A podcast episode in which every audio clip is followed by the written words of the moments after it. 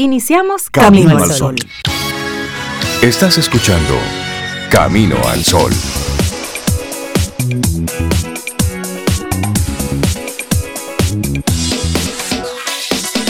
Buenos días, Cintia Ortiz, Sobeida Ramírez y a todos nuestros amigos Camino al Sol oyentes. Buenos días.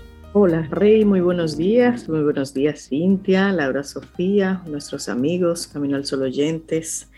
Eh, ¿Cómo les amanece? ayer como lluviecita en la noche como, y hoy amanece como frío. Gente hasta con abrigo, ¿tú? Ajá. En febrero, sí. Sí, porque está finales de enero, febrero, son meses así fresquecitos. Señores, estamos en invierno. Nuestro invierno, como sea, pero nuestro invierno.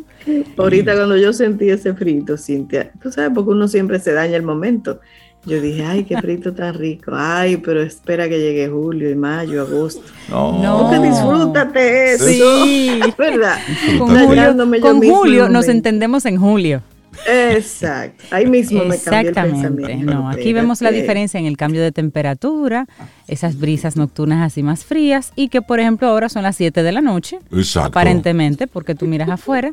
Esos son los ligeros cambios que presentamos y gracias a Dios por ello, señores, porque este clima está loco en muchísimos países. Póngase contento que no tiene que palear nieve, póngase contento. Sí, sí, sí. Bueno. Eh, póngase contento. Así que sí.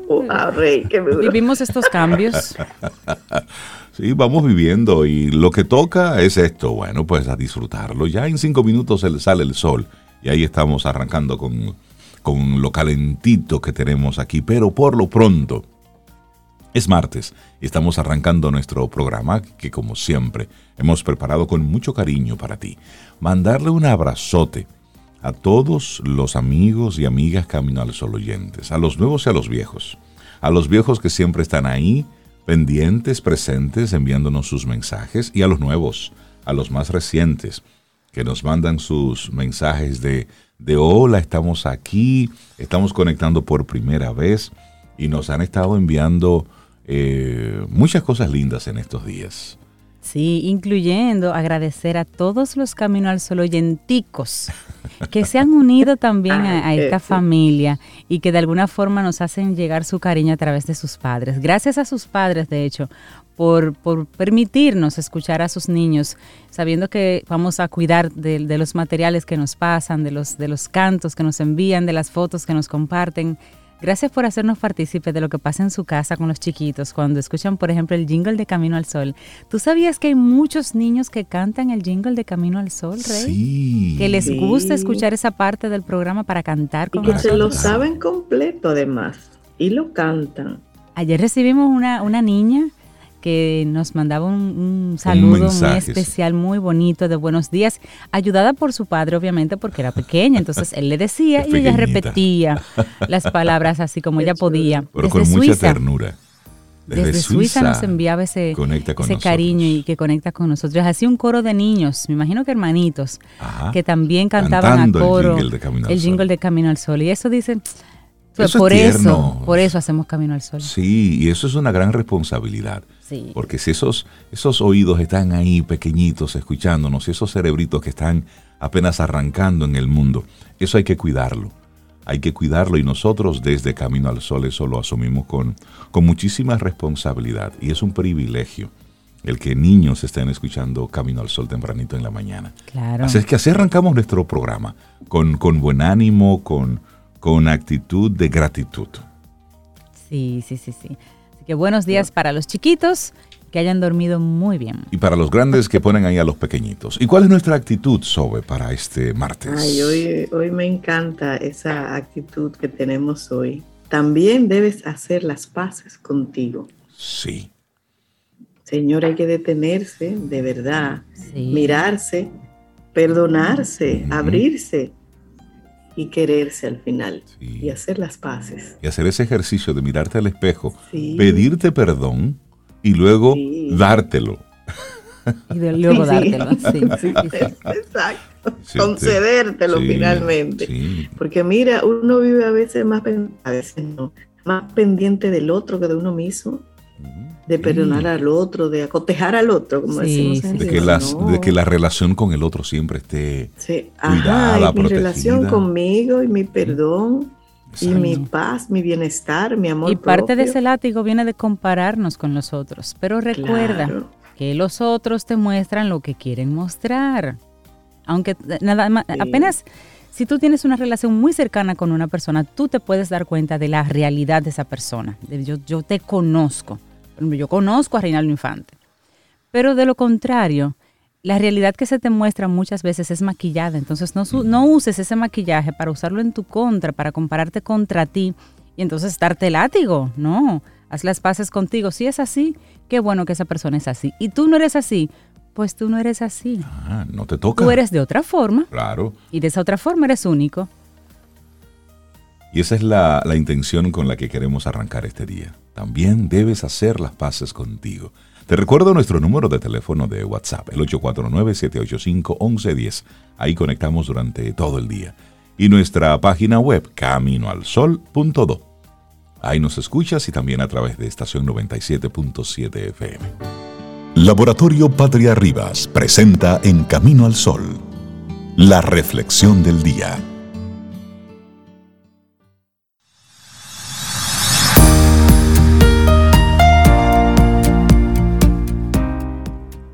O caminamos todos juntos hacia la paz o nunca la encontraremos. Benjamin Franklin. ¿Cómo hacer las paces contigo mismo? Y esto en cuatro pasos. Claro, y no se trata de, de querernos de, a pesar de cómo somos, sino por estar en un mundo que no sería el mismo sin todos y cada uno de nosotros, complejos y comprometidos. Sales a la calle un día cualquiera. En la parada del autobús, un cartel inmenso muestra a dos chicas caminando resueltas por una playa inmensa y vacía con el agua turquesa salpicándoles los pies. Tienen eternamente 20 años, un pelo frondoso y brillante, y los bikinis escuetos que visten muestran cuerpos bronceados llenos de músculos improbables y de huesos afilados. Aparece por fin el autobús y desde la foto que cubre su costado, un deportista de élite te mira con una intensidad inusitada, con una seguridad en sí mismo inquebrantable, una persistencia inamovible y una sonrisa de medio lado, como si ya supiese algo que todos los demás ni siquiera imaginan. A pesar de ser las 8 de la mañana de un lunes de invierno, todo en él es perfección y satisfacción y sigues para el trabajo.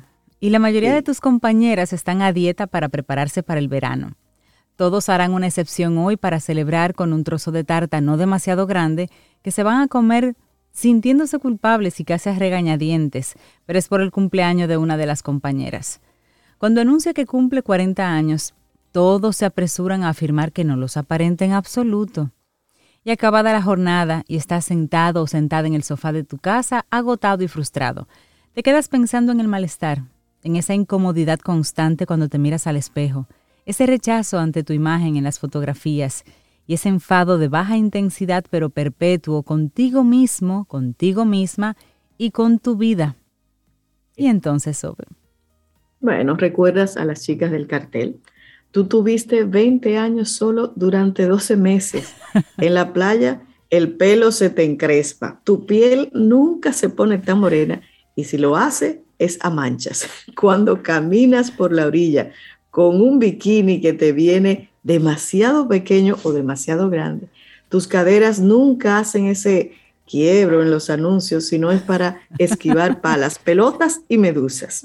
Nadie jamás te ha mirado con la intensidad de ese deportista élite. En realidad, si alguien lo hiciera, te daría miedo. ¿Crees que deberías ponerte a dieta porque efectivamente llega el verano, pero llevas toda la vida comiendo con vergüenza y siempre has pesado más o menos lo mismo? Además, cuando lo piensas con calma, tu edad te parece bien.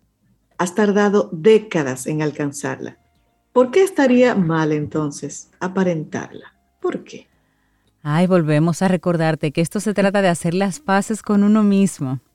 Nuestro mundo está repleto de mensajes que promueven el malestar hacia nuestros cuerpos, nuestra apariencia, nuestra cotidianidad y nuestra vulnerabilidad a través de una felicidad de cartón piedra basada en unos atributos superficiales y además inalcanzables.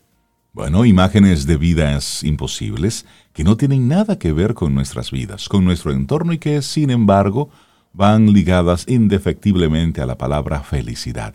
Mensajes que nos van calando, frustrándonos y desviando perpetuamente nuestra atención de las cosas que son realmente importantes. Estamos atrapados en una especie de reflejo del mundo, pero nadie es tan feo como en su foto de carnet. Nadie es tan feo como en la cédula ni en la licencia. ni tan guapo como en su foto de perfil de las redes sociales. Claro, eso se retoca. se pasan por un filtro.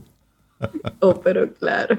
Y para minimizar el impacto de todas estas enseñanzas, generamos formas que refuerzan la idea misma de una felicidad por y en la representación, incrustada en la piel, en las capas capturables de la vida. Aceptarse uno mismo como forma de renuncia, reconciliarse con unos defectos e imperfecciones que siguen considerándose, sin embargo, nefastos e importantes, o generar un espacio de vida ficticia y cibernética, son estrategias para convivir con esas vidas y esos cuerpos que nos asaltan por la calle, esas vidas y esos cuerpos de felicidad eterna y congelada, de potencia, firmeza y de confianza. Pero, ¿seremos capaces de perdonarnos a nosotros mismos? Bueno, a pesar de estas estrategias, el malestar persiste, a, pesar de tratar de manejar eso, porque la plenitud no puede enraizarse ahí.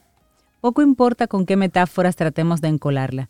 El ruido infinito de estímulos y contraestímulos solo nos aleja cada vez más de la comprensión profunda del mal que nos enferma, que nos mantiene en una rueda sin fin por perseguir un ideal de vida ficticio. Pasarse la vida corriendo tras algo que no somos, o aceptar lo que somos a modo de derrota como premio de consolación, son formas que tienen la misma base, el ser como centro de la vida. Te preguntamos, ¿qué sucedería si cambiásemos la mirada para situarla en el estar en lugar de en el ser?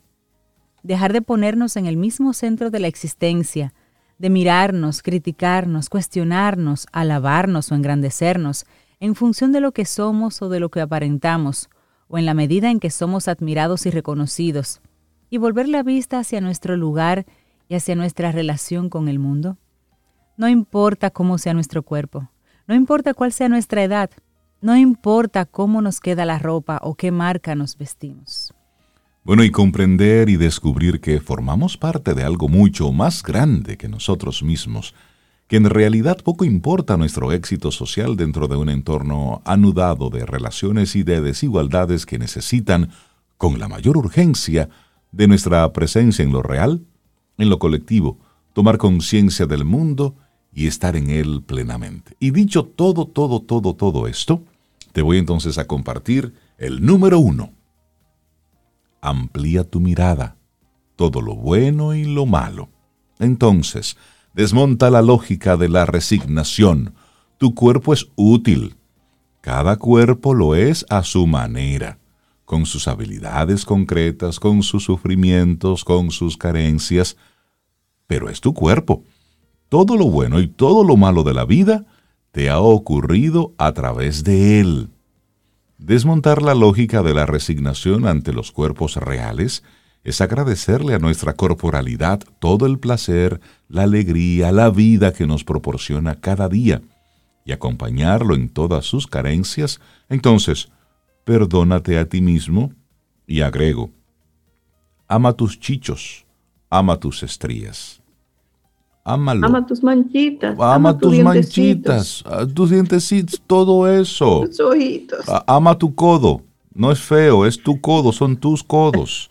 Es decir, ámate, porque esa es una gran realidad. Todo lo que estás experimentando en este plano es porque tienes cuerpo. Correcto. Ese es el número uno. Aquí viene entonces la segunda de cuatro que te vamos a compartir. La segunda es aprende de tus carencias para entender el mundo. Cada dificultad que vivimos nos acerca a Él, a las dificultades que atraviesan las demás personas, a sus dudas, a sus conflictos y a sus estrategias para lograr salir adelante. No hay enseñanzas en la invulnerabilidad porque no está al alcance del mundo. Es el caer cuando estamos presentes en lo que somos y es desde ahí donde desde donde generamos los vínculos sanadores. Reconocerse menguado, incompleto, nos da la posibilidad de compartir desde las cosas pequeñas, desde la pequeñez misma. La experiencia de vulnerabilidad es una experiencia del mundo en sí mismo. Así que aprende de tus carencias para entender el mundo. Tercer consejo, sugerencia, quiérete por ser parte de algo más grande. El individualismo genera una carencia insalvable, que es la carencia de mundo. El entorno nos lleva a autorreferenciarnos, a concentrarnos tanto en nosotros mismos, en nuestro yo individual, que solo encontramos vacío. La carencia no se resuelve generando dependencias que nos hagan creernos dignos de amor, sino saliendo del ensimismamiento, rompiendo las barreras que nos separan del mundo y comprometiéndonos con el todo. El sentido de la propia estima y valía nace de nuestro compromiso con el mundo y la conciencia de ser a la vez prescindibles pero únicos. Y por último, cuida de ti en un entorno enloquecido. Desconectarnos de la hiperconectividad, cerrar las ventanas que nos abocan a la vorágine y abrir espacios de cuidado, de lentitud, espacios de gratitud. Apagar el televisor, cerrar las redes, darnos un respiro reconciliarnos con nosotros, celebrarnos y celebrar el mundo minúsculo, el mundo intangible de los vínculos, de la compañía desinteresada, del compromiso con las necesidades ajenas y las propias, de la generosidad sin más, sin esperar y sin diluirnos en ella. Ay, sí. ¿Cómo hacer las paces contigo mismo en cuatro pasos? Son sugerencias escritas por Brigitte Basallo y lo compartimos aquí en Camino al Sol. Laboratorio Patria Rivas presentó En Camino al Sol la reflexión del día. ¿Quieres formar parte de la comunidad Camino al Sol por WhatsApp? 849-785-1110. Camino al Sol.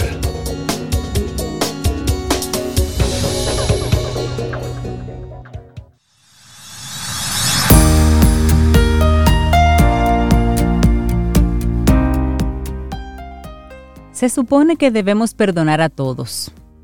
Todos nos incluye a nosotros mismos. Dennis Waitley. Ay, ay, ay. Señales. Tú sabes que hay, unas señales, pero antes se decía mucho. Hay unas señales del espíritu. Hay unas señales de la economía. Hay unas señales de que, de que la chica te está mirando. Hay unas señales en una discoteca de que el chico quiere bailar contigo. Señales, señales. Entonces, y nos decían nuestros ancestros, hay que estar alerta y despierto para leer las señales. Sí, atento a las señales. Las señales. Entonces, nuestro buen amigo Tirso Valdés, nuestro wellness coach, hoy nos viene a hablar de señales, pero de que el estrés empezó a manifestarse. Oh Dios, Tirso, ¿cómo estás? Buen día. Buenos, días. ¿Cómo están ustedes? Yo estoy bien, ¿y tú? Estamos bien, ya, ya ves. sí, sí, lo veo, bien. Buenos días los caminar solo oyentes que nos sintonizan hoy también. Mira, y qué bueno que estés con nosotros. Y comenzando el año, o sea que este tema nos ayuda mucho a mirar y a trabajar lo diferente para lo que queda del año, que es mucho, que es, que es casi el año completito. Señales de que el estrés empezó a manifestarse. ¿Por dónde comenzamos, Tirso? Vamos a ver, la idea es presentarle aquí eh, señales que te da tu cuerpo, indicadores que puedes ver, que a veces son sutiles, algunos más sutiles que otros, pero el cuerpo siempre habla, el cuerpo siempre nos va diciendo cuando ya estamos manejando esos niveles de estrés, ¿verdad? Que se están saliendo de, límites tolerables. Y vamos también a, también a hablar un poco sobre qué podemos hacer cuando, cuando empezamos a ver estas señales.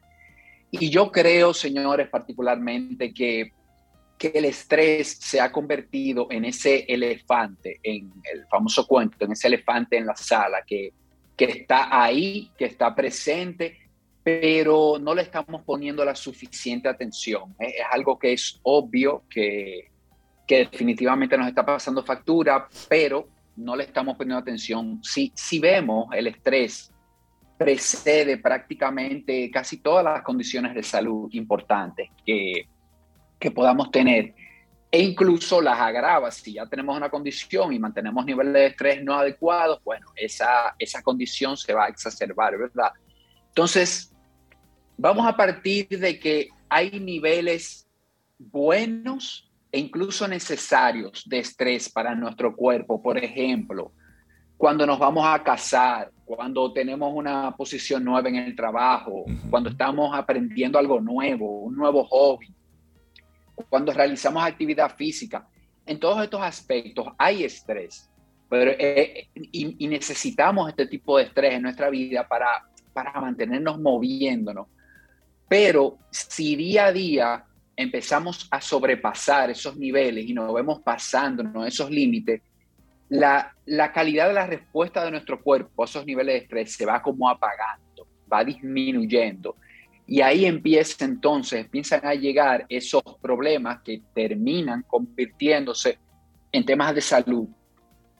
Y les cuento, señores, que yo en lo personal, de verdad, por muchos años de mi vida, relacionaba mucho el estrés a la parte laboral. No sé si a ustedes les pasa, como que uno, uno piensa en estrés y uno piensa en trabajo, en, en trabajo, en jefe, en cosas del trabajo, pero luego uno va entendiendo que el estrés está en muchas de las pequeñas cosas cotidianas que hacemos todos los días y, cosas que son parte también de nuestra vida personal, diríamos. Y si, si de manera intencional no vamos creando esas, esas pequeñas vías de escape, el estrés se acumula y se manifiesta en, esta condición de salud. Y, y esta parte es importante.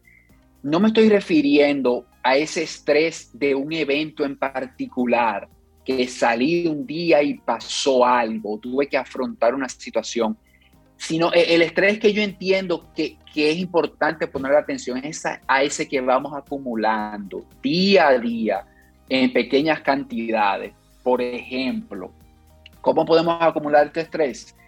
Consumiendo frecuentemente alimentos que causen inflamación. Esta es una, por ejemplo, aceite refinado, azúcar, harina refinada, alcohol, todas las sustancias que conocemos. Dormir mal de manera habitual, cuando yo consistentemente siento que no duermo bien en la noche. Y esas se ven muy fáciles, ¿verdad? Pero hay otras que pasan más desapercibidas. Por ejemplo, tener un trabajo con el que no conecto, cuando para mí todos los lunes son un problema. Cada vez que llega ese domingo en la tarde, ya yo estoy amargado, ya yo estoy sufriendo el lunes que ni ha llegado. Es decir, cuando la canción de los, de los Rosarios, caramba, caramba, ya viene el lunes, se convierte en tu himno. Exactamente.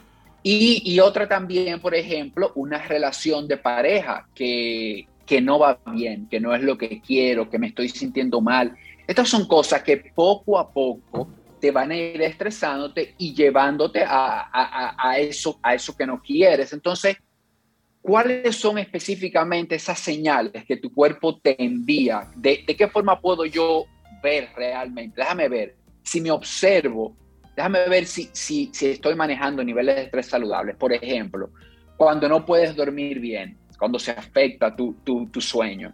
Ves que no estás durmiendo las horas necesarias ni con la calidad necesaria.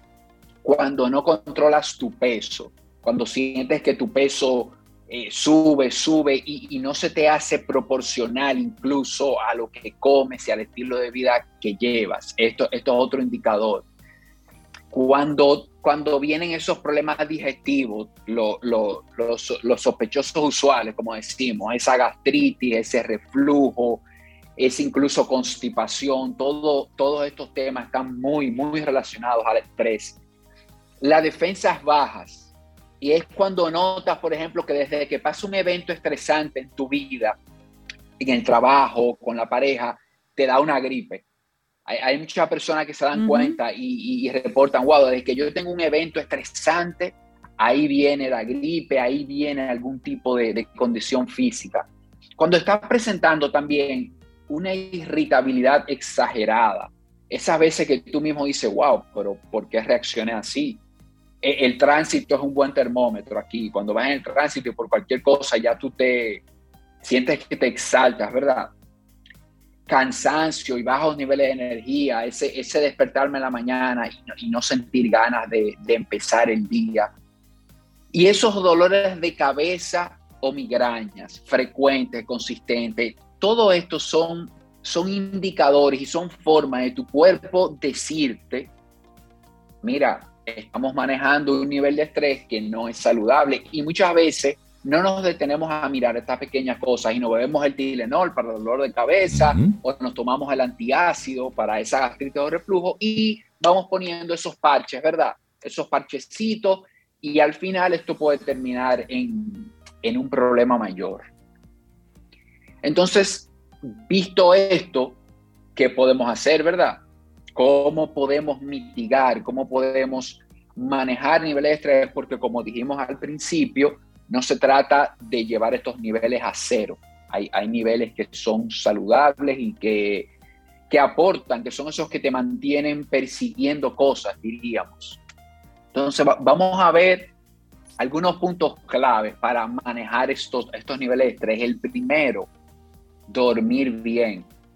Creo que este es el, pilar del, bienestar más subestimado porque es el que, el que sacrificamos más fácilmente. Si quiero ser más productivo, quiero acostarme más tarde y, o despertarme mucho más temprano y, no cumplo con esas horas de sueño. Que no, que no se trata de, de estar siete u ocho horas en la cama, ¿verdad? Se trata de, de lograr dormir con calidad, de lograr tener un sueño de calidad y, entender que el sueño al final es un proceso, no es un switch de on y off, que yo me duermo y me despierto, sino que es un proceso que debo gestionar, fijar una hora para acostarme, por ejemplo, que es mucho más importante que fijar una hora para levantarme, porque ya si, si tienes esa hora de acostarte, ya esa hora de despertar sale casi sola, automática, cuando cumples tus, tus horas. Y una interesante es la meditación, señores, y vemos cómo la meditación sigue apareciendo, sigue en todo lo que tiene que ver con salud y, muy directamente con los niveles de estrés. Sacar esos minutos para meditar y, y quiero dejar una idea de que la meditación no es nada complicado, de que no tengo que sentarme en, en, posición, sentado en posición de loto, en un sitio oscuro, con árboles y un paisaje. Vestido de blanco. Escoger un, claro, todo blanco, vestido de blanco y un collar quizás de todo. No, no, es sencillamente en una silla, sentarme en un lugar tranquilo, tratar de no ser interrumpido, cerrar los ojos y enfocarme en mi respiración, más nada. Hasta ahí vas a lograr muchísimo. No se trata de, apagar pensamientos, de apagar la mente, eso no es posible, creo que lo hemos comentado ya. Eh, quien apagó la mente y los pensamientos, eh, lamentablemente está en el cementerio, ¿verdad? Ya eh, eso, eso no, no es posible definitivamente. Entonces es no aferrarte a los pensamientos, enfocarte en la respiración y tener ese momento de conexión contigo. Empieza con cinco minutos al día y desde ahí construye lo que funcione para ti en ese, en ese sentido. Bajarle al café, señores. Este, este es otra para manejar niveles de estrés. Y aquí, antes de que me, me acribillen, ¿verdad? iba a mandar a que, a, que Reinaldo te apagara el micrófono y cerrar video y todo. Mira, Reinaldo agarró su café, yo también. Mira, mira, mira. Pero él dice que eso es para la gente que tiene altos niveles de estrés. Claro. Yo no tengo estrés, ah, por lo tanto puedo tomarme mi café. Es verdad, Rey. Claro, yo estoy, y estoy de acuerdo con, con Tirso. Cuando me he sentido con mucha atención, dejo de tomar cafecito, pero not today. Ah, yo nunca me sentí así, así que salud. no, aquí siempre con el tema del café hay que aclarar. Eh, soy el primero que Hay que andar suave. Café, sí, y, y, que me encanta el café, pero es consumirlo con conciencia. Y, y, ustedes que están tomando el café, por ejemplo, a esta hora en la mañana, de verdad que no hay ningún problema. Pero hay que entender que el café estimula la adrenalina, ¿verdad? Y que, y que esta a su vez siempre va a estimular el cortisol. Entonces, esto te va a mantener en un estado de subidas y bajadas todo el día. Entonces, si consumes café responsablemente a horas adecuadas, sobre todo antes ya de las horas de la tarde, para que no afecte tu, tu calidad de sueño, no hay ningún problema. Es sencillamente no buscar mi energía durante todo el día en base a una taza de café. claro. Ustedes están bebiendo un café ah. porque lo disfrutan, porque les Ay, gusta. Sí, por placer. Claro, no para buscar no energía. necesitan para grabar capítulos. Yo no necesito. Exacto. Sí, no, no, no, yo no necesito café ni nada para la energía. Y mira, yo solamente tomo café como en la mañana hasta las 11 ya. En la tarde me lo tomo a veces cuando voy a World Voices. Pero yo normalmente no tomo café. Te manda a decir... por hacerle compañía a aquellos dos. Mira, Tirso, te manda a decir Joan que el café nos ayuda a bajar el estrés. Estos caminos solo oyentes están todos dañados, todos. Claro, eh, yo, yo, yo, estoy de acuerdo con Joan. Muchas veces sí, muchas veces sí, pero es el contexto. Es, claro. le, le, estamos hablando, ¿verdad? A esta persona que, que nos sueltan la taza hasta las 6 de la tarde. Sí, sí, claro. y, y, le sorprendería eh, saber que, que, es muy común esta práctica y esto puede estarte ocasionando ese, esas subidas y bajadas que al final te mantienen el cortisol, el cortisol alto. Pero estoy de acuerdo con Joan, un cafecito con un amigo, solo, claro. de verdad que, que puede bajar los niveles de estrés. Eso es maravilloso.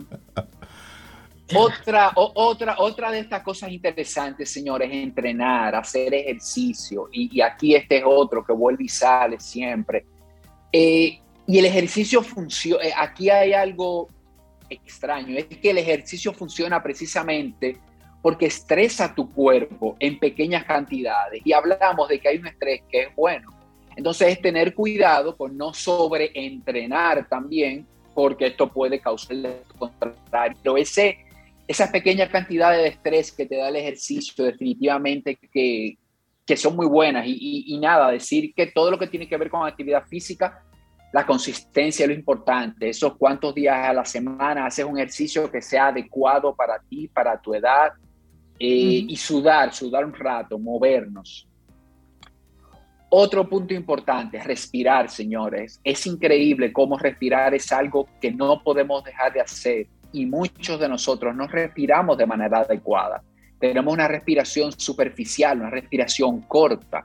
La respiración debe ser profunda, debe ser desde el diafragma, ¿verdad? Y, claro, pedirle que se pasen el día entero respirando de esta forma, yo sé que, no va a ser sostenible, pero sí sacar unos momentos en el día para hacer 8, 10 respiraciones profundas, la mañana, al mediodía, en la tarde. Esto te puede ayudar muchísimo y, si quieres ver la prueba más grande, es fíjate antes de empezar este ejercicio cómo te sientes y fíjate luego de que hagas esas 10 respiraciones cómo te sientes. Estoy casi seguro que te vas a sentir mucho más calmado, mucho más en sitio. Y una última, señores, que se oye rara, pero que siempre recomiendo, agendar tiempo para no hacer nada. Y esto nos cuesta, esto es difícil porque sentimos que si no estamos haciendo, estamos perdiendo el tiempo, estamos... Señores, agende tiempo para sentarse en su balcón, para sentarse en su patio y mirar para afuera, sencillamente. Conectar con usted y, y no hacer nada, no tener ninguna agenda. usted se sorprendería de, de las ideas, de los pensamientos positivos que pueden llegar en ese momento de usted estar sencillamente sin hacer nada, sin estar viendo nada, consumiendo ningún contenido, viendo ninguna pantalla, sencillamente mirando en su patio, en siéntese. su balcón.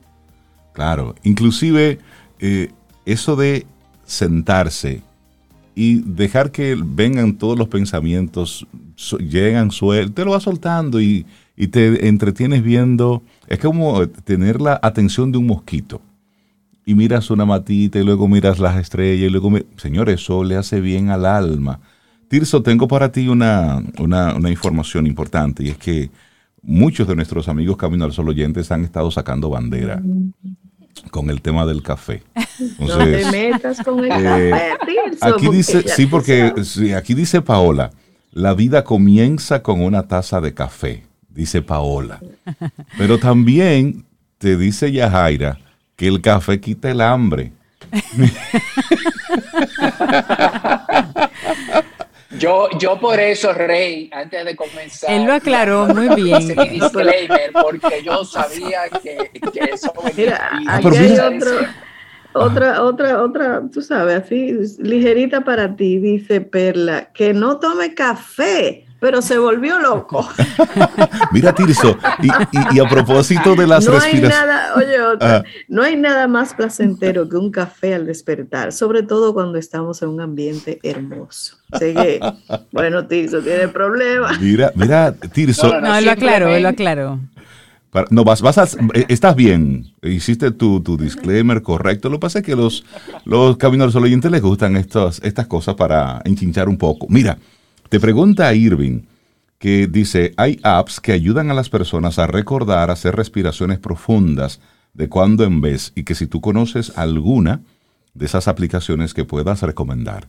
Por ejemplo, el, reloj de, Apple tiene una aplicación que te vibra para, y te invita a respirar por un minuto. Y así hay aplicaciones que te, oye eso, una aplicación que te Recuerda que debes respirar. Señores, es que estamos desconectados de la realidad. Sí, sí, sí. Pero si tú conoces alguna... pero, pero igual, a mí, a mí me gustan estas soluciones porque al final si, si ese recordatorio es lo que te va a poner a respirar, bueno, yo te diría utilízalo. Claro. Y por lo general, estos son, son aplicaciones que, que uno usa un mes, dos meses, tres meses, ya cuando tú tienes el hábito y cuando te das cuenta de lo que esto hace en tu cuerpo, definitivamente que no vas ni siquiera necesitar el app. Una de esas aplicaciones que creo que te lo recuerda, es una, una aplicación muy buena para empezar con la meditación también, es Calm, como calma, ah, C-A-L-M. Esta es, una, eh, esta es una aplicación muy, muy buena. Yo le soy sincero, yo no utilizo muchas aplicaciones en este sentido. Eh, no conozco muchas, pero estoy seguro que si, que si buscan en Google o algo, eh, aplicaciones para, para recordatorio de respirar, van a encontrar varias opciones. Y, y son aplicaciones sencillas. La idea es que, que, te lo acuerden, porque la verdad es que a veces nos metemos en el día a día y, y se nos pasa esto, se, se, nos pasa tomar agua, se nos pasa respirar y, y llegamos a las seis de la tarde ya con, con ese estrés revolteado, ¿verdad? ay, ay, ay. Tirso Valdés, muchísimas gracias por compartirnos tu tema en el día de hoy. Has dejado a todos los amigos Camino al Sol oyentes con el firme compromiso de disfrutarse la primera taza de café. Y muchos han estado totalmente de acuerdo contigo. De que piano, piano, suavecito, pero el de la mañana Mm, como que la mayoría no, está por negociarlo. El de la mañana no lo quieren negociar. Están preguntando por ahí. Hay gente traviesa, Rey Tirso, Cintia, Cintia, para ti. La amiga Perla manda el, tema del café, que es estás loco. Entonces ella manda una foto sentada, nada más se ve la taza y el mar enfrente hay maldades que eso, no se hace. Eso, no se hace. Eso libera el estrés, Tirso. tal cual como tú decías. La gente que se quiera poner en contacto con Tirso Valdés, mm. nuestro wellness coach y tus diferentes programas, ¿cómo puede hacerlo?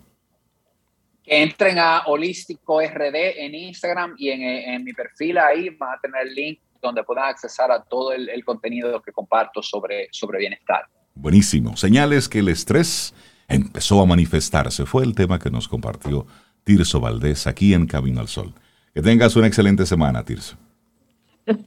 Igual para ustedes, feliz día, señores. Un abrazo, gracias. Este es tu gran día. Camino al Sol.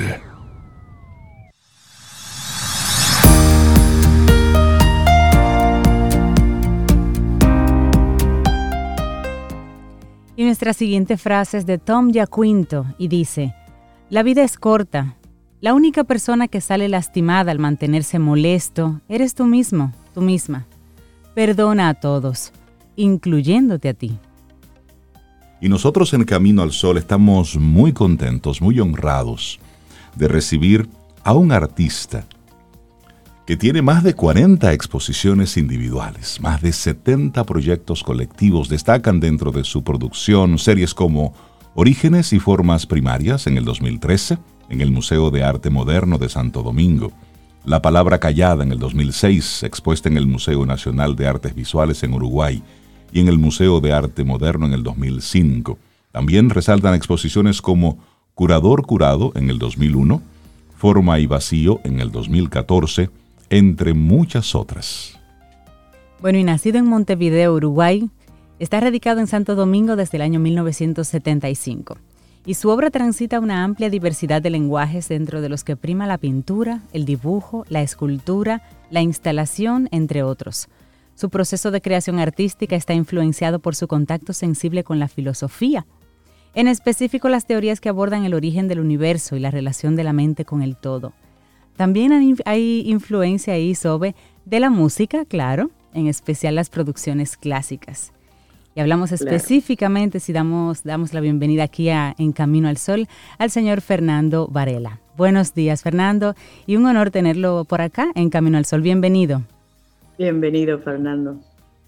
Buenos días, buenos días. Eh, muchas gracias por la invitación. Un honor estar en el camino al sol. Así que estoy a las órdenes de ustedes. Estamos. Eh, en cuanto a todo lo que podamos hablar sobre esta exposición. Así es. Claro que sí. Estamos muy contentos de, poder tener esta, esta conversación, precisamente por el tipo de artista que es. Y tiene una exposición nueva, la más reciente, que se llama Mundos, los tránsitos de Leonardo Varela. Y viendo así rápido un poquitito la página web del Centro León, donde está la exposición, eh, vemos una especie de recorrido por su, por su historia, por su obra y por su trabajo. Y nos gustaría saber en qué momento toma la, decisión de, esta exposición de mundos y hacer una mira, dar una miradita hacia atrás. Eh, bueno, tú sabes que en realidad, eh, después de cierta cantidad de años que un artista ha trabajado en su, en su obra, eh, uno siempre eh, tiene la,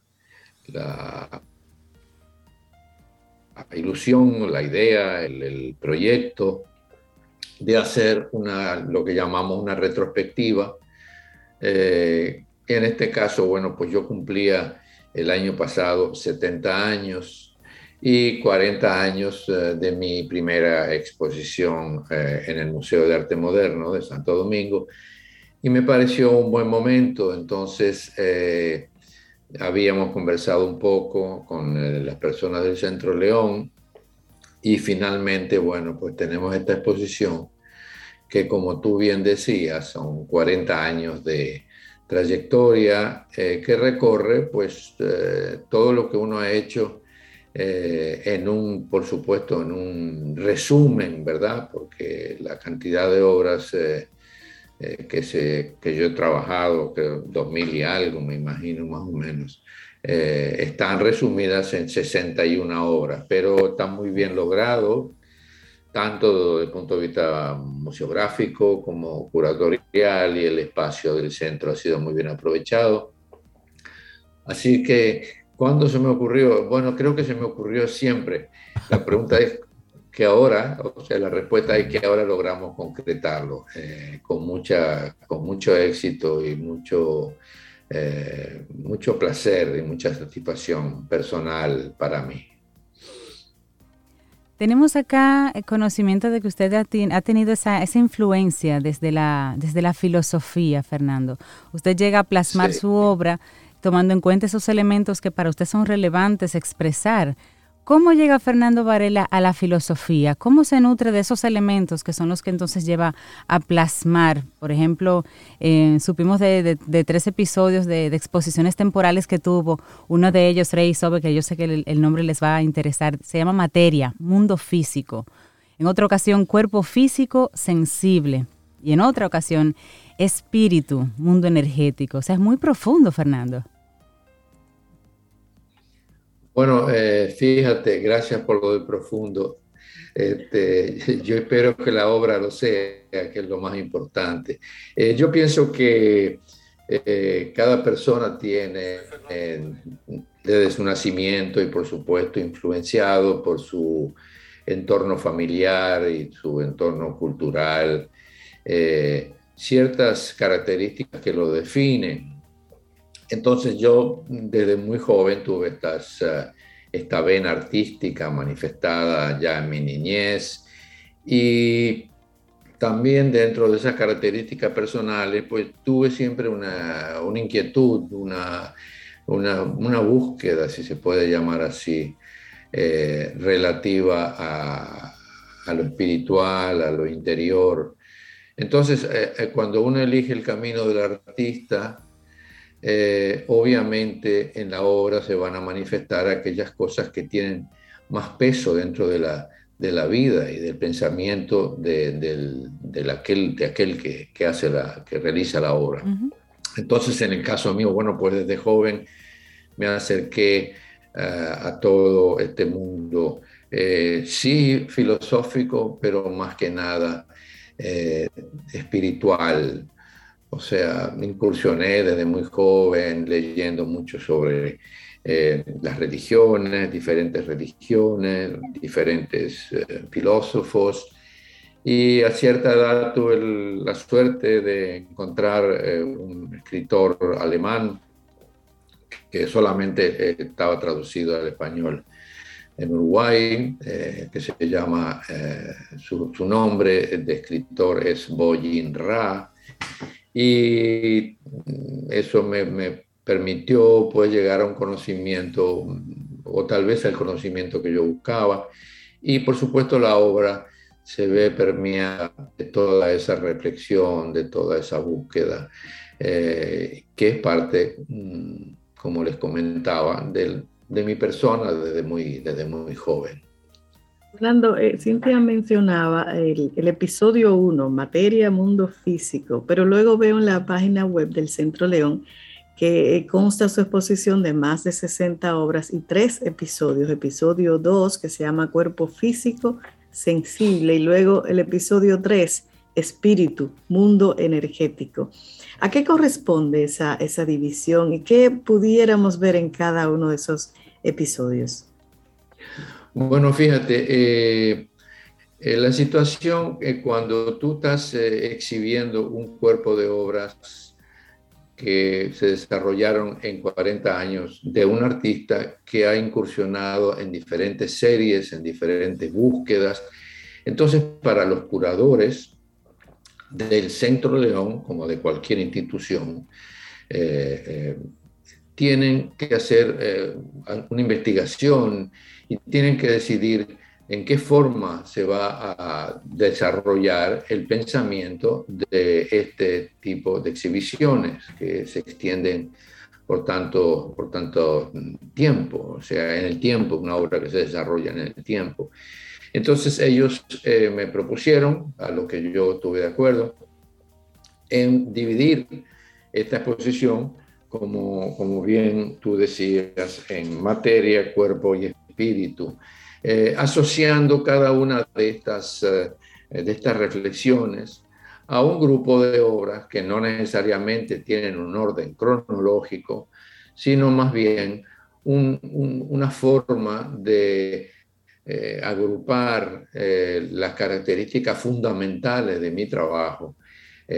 la materia, que fue algo, y es todavía algo que está sumamente presente en mi trabajo, porque soy de aquellos que creen que la parte eh, formal, la parte sensible de toda obra de arte debe estar siempre presente.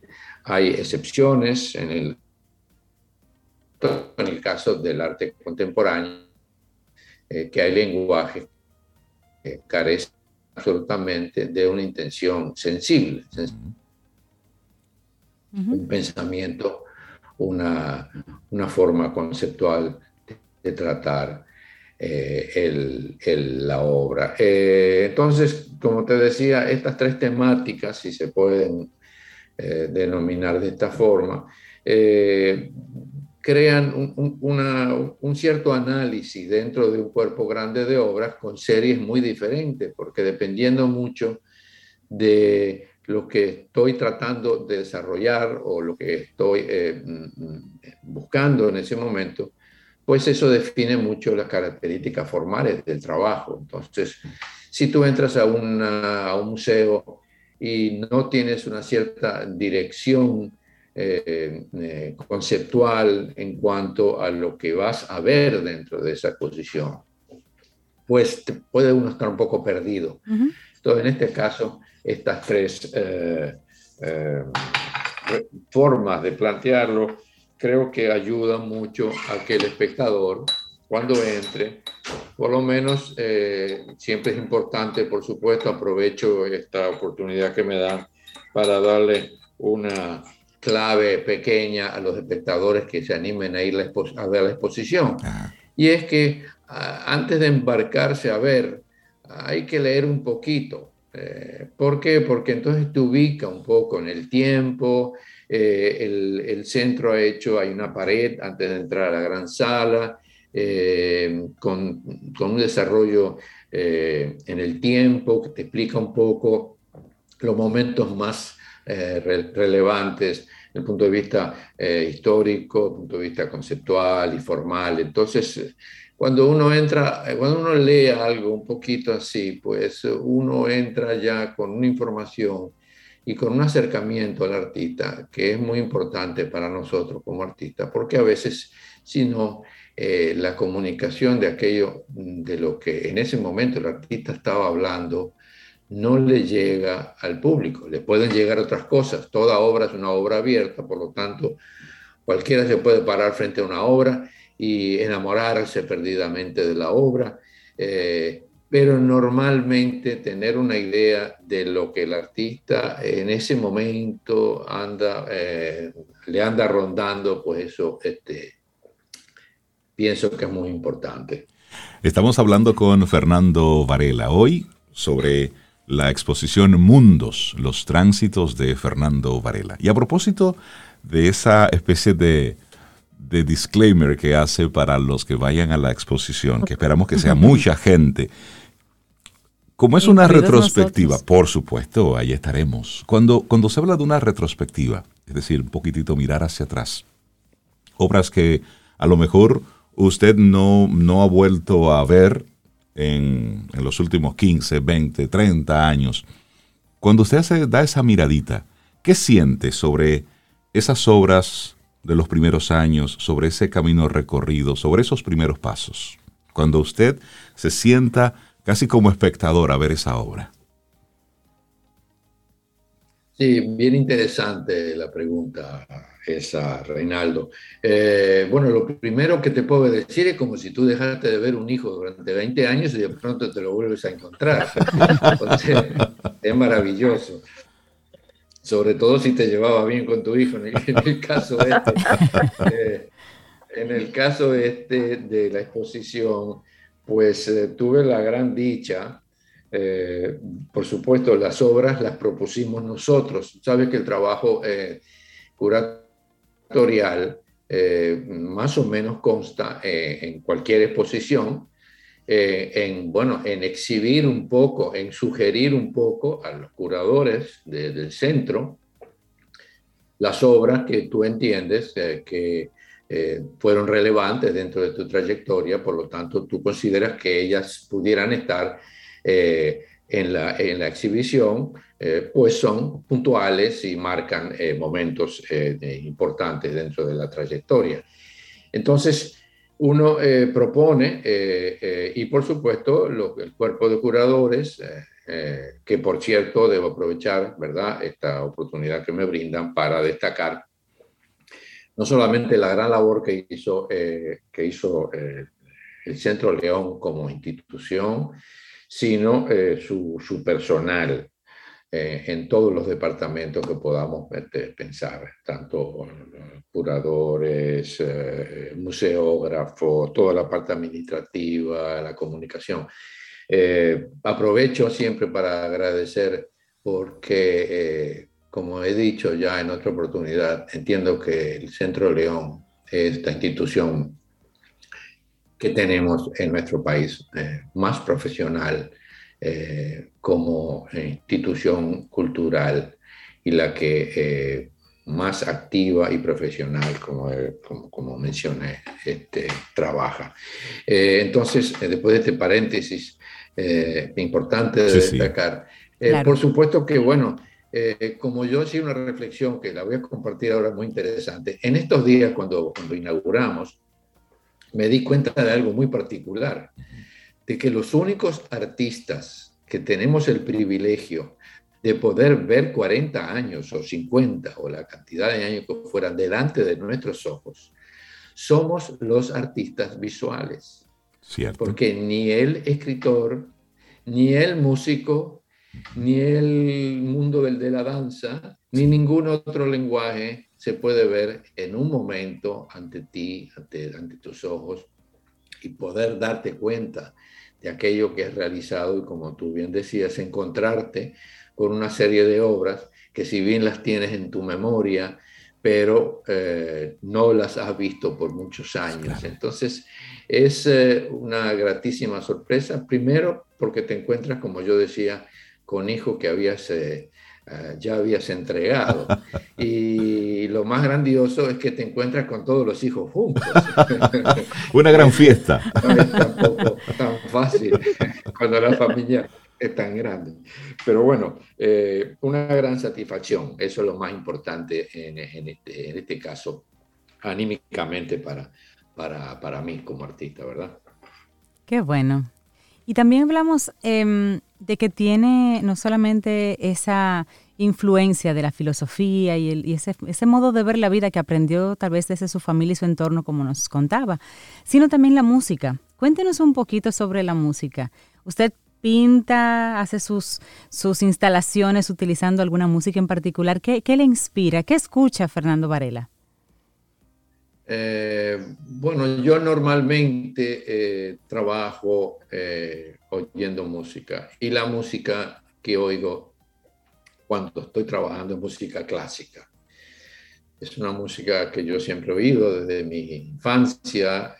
mi papá tocaba piano, no, no profesionalmente, pero era un gran pianista. Entonces yo me crié en ese ambiente y de muy pequeñito le pedí a mi papá que me mandara a, tomar clases. Lamentablemente a los seis años me llevó una señora que me daba con la regla en las manos. Oh, por en aquella época las enseñanzas eran así. Entonces, entonces volví y le dije a mi papá que por favor me, quitara de las clases porque la señora era muy mala. Pero bueno, a los años, pocos años, nuevamente le, le volví a pedir ya, qué sé yo, tenía 11 años.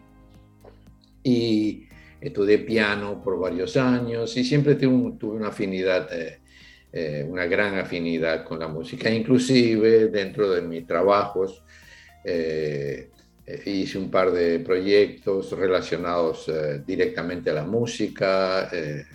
o sea, siempre ha sido parte de mi, de mi, de mi vida opté por las artes visuales porque tenía más fuerza dentro de mí que, la música. Además que fíjate otra reflexión que, yo hice en aquella época de, juventud. El mundo del arte, de las artes visuales, es un mundo de creación. El mundo de la música clásica puede ser un mundo de creación, pero normalmente es un, un mundo de ejecución de obras ya creadas por otros eh, músicos. O sea, la mayoría, el 98%, yo diría, de aquellos que se involucran en la música clásica en particular, eh, lo hacen para tocar algún instrumento, sea formando parte de una orquesta o, o solos, como solistas, pero van a estar ejecutando obras de alguien creativo que en un momento eh, las hizo, las creó. Eh, y entonces, para un creador, que eso es lo que yo me considero, era un mundo un poco, porque dedicarle 10, 12, 15, 20, 30, 40 horas a un concierto de piano, óyeme, eh, es, es, una dedicación, es fantástico, pero no era la vena mía, la vena mía era yo ser el creador, no estar haciendo tocando algo de otro que había sido creador. Por lo tanto dije, bueno, la, me fascina, pero las artes visuales son mi camino. Y aquí estamos. Mundos, crear, los tránsitos de Fernando Varela. ¿Cuándo estará ya disponible la, exposición? eh, será en el Centro León, allá en Santiago, ¿cierto? Sí, señor, sí, señor. Eh, bueno, la exposición la inauguramos el domingo 30 de enero, o sea, ya hace unos días, y permanecerá hasta eh, principios de julio. Así que todos los que están escuchando eh, no van a poder tener ninguna excusa para decir que no pudieron ir porque todavía faltan casi seis meses. Hay mucho tiempo. Así que, por favor, no dejen de ir porque es una experiencia eh, muy grata. Además de la cantidad de obras, hay dos o tres instalaciones eh, algunas muy divertidas, otras muy reflexivas, otras muy inmersivas, pero eh, eh, es una, una exposición, creo que tiene características también interactivas y el centro tiene un programa pedagógico extraordinario y pienso que para los, jóvenes, los niños, la familia, es una gran oportunidad. O sea, eh, los invito a todos a ver si los convenzo a través de este, este programa. De y, si, y, si no les queda, y si no les queda todavía claro, voy a tomar algunas de sus palabras que están plasmadas en la misma página web del Centro León, donde usted dice, con mi trabajo busco inducir al espectador a una actitud de contemplación intuitiva que a la vez requiere de su participación para comunicarse con el contenido espiritual y sensible de la obra. Creo que con esto como cierre, pues ahí está la invitación para disfrutar de, esta exposición. Es una pregunta, es una, es una pregunta maligna, Reinaldo. es una gran invitación. Eh, no, fíjate, yo creo que tratándose eh, específicamente hay que, hay que pensar, hay que razonar eso y analizarlo. Estamos hablando de artes visuales. Claro. Entonces, ya eso implica que el acercamiento a cualquier eh, hecho, en este caso un hecho artístico, visual, pues yo soy de los que creen que eh, la carga anímica, el contenido formal de la obra, en caso de todo mi trabajo, para mí es sumamente importante. ¿Qué quiero decir con esto?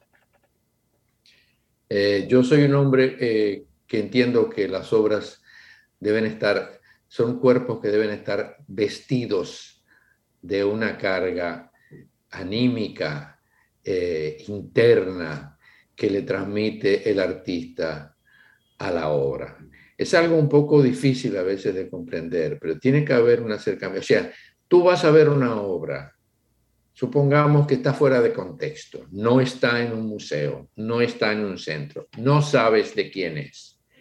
Pero si la obra realmente tiene la calidad de obra de arte y no de obra de artificio, que es lo que suele ocurrir en la mayoría de los casos, si la obra es verdaderamente una obra de arte creada desde lo más profundo del, ser, eh, la obra va a tener una carga, que aunque tú no tengas ningún conocimiento, como decía, de quién es, de qué se trata, va a haber una relación en ese momento. Ocurre eso que produce el arte, esa cuestión, esa cosa que en ese momento eh, tú vas a sentir, te vas a aproximar. De eso es lo que yo hablo. Tiene que haber una, tiene que, tengo que estar yo sensible y anímicamente involucrado en esa materia.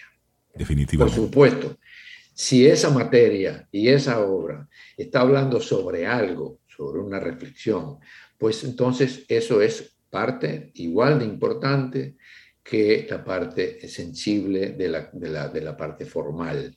Pero para mí ambas tienen mucho, mucho peso y cuando vayan nuevamente invitándolos a la exposición, primero sientan con el corazón, mirando, acercándose.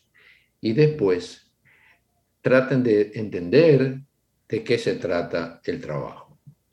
Fernando Varela, un lujo haberlo tenido en nuestro programa. Y ahí recordar la invitación a todos nuestros amigos, amigas Camino al Sol oyentes. Mundos, los tránsitos de Fernando Varela. Ya está la exposición en el Centro León en Santiago. Eso se convertirá en una especie de cita obligada. Tenemos hasta mediados del año para disfrutarla. Don Fernando, muchísimas gracias. Que tenga una excelente semana y muchísimos éxitos.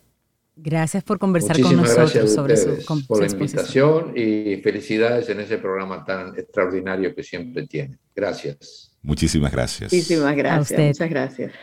Hacemos una pausa y retornamos en breve en este Camino al Sol.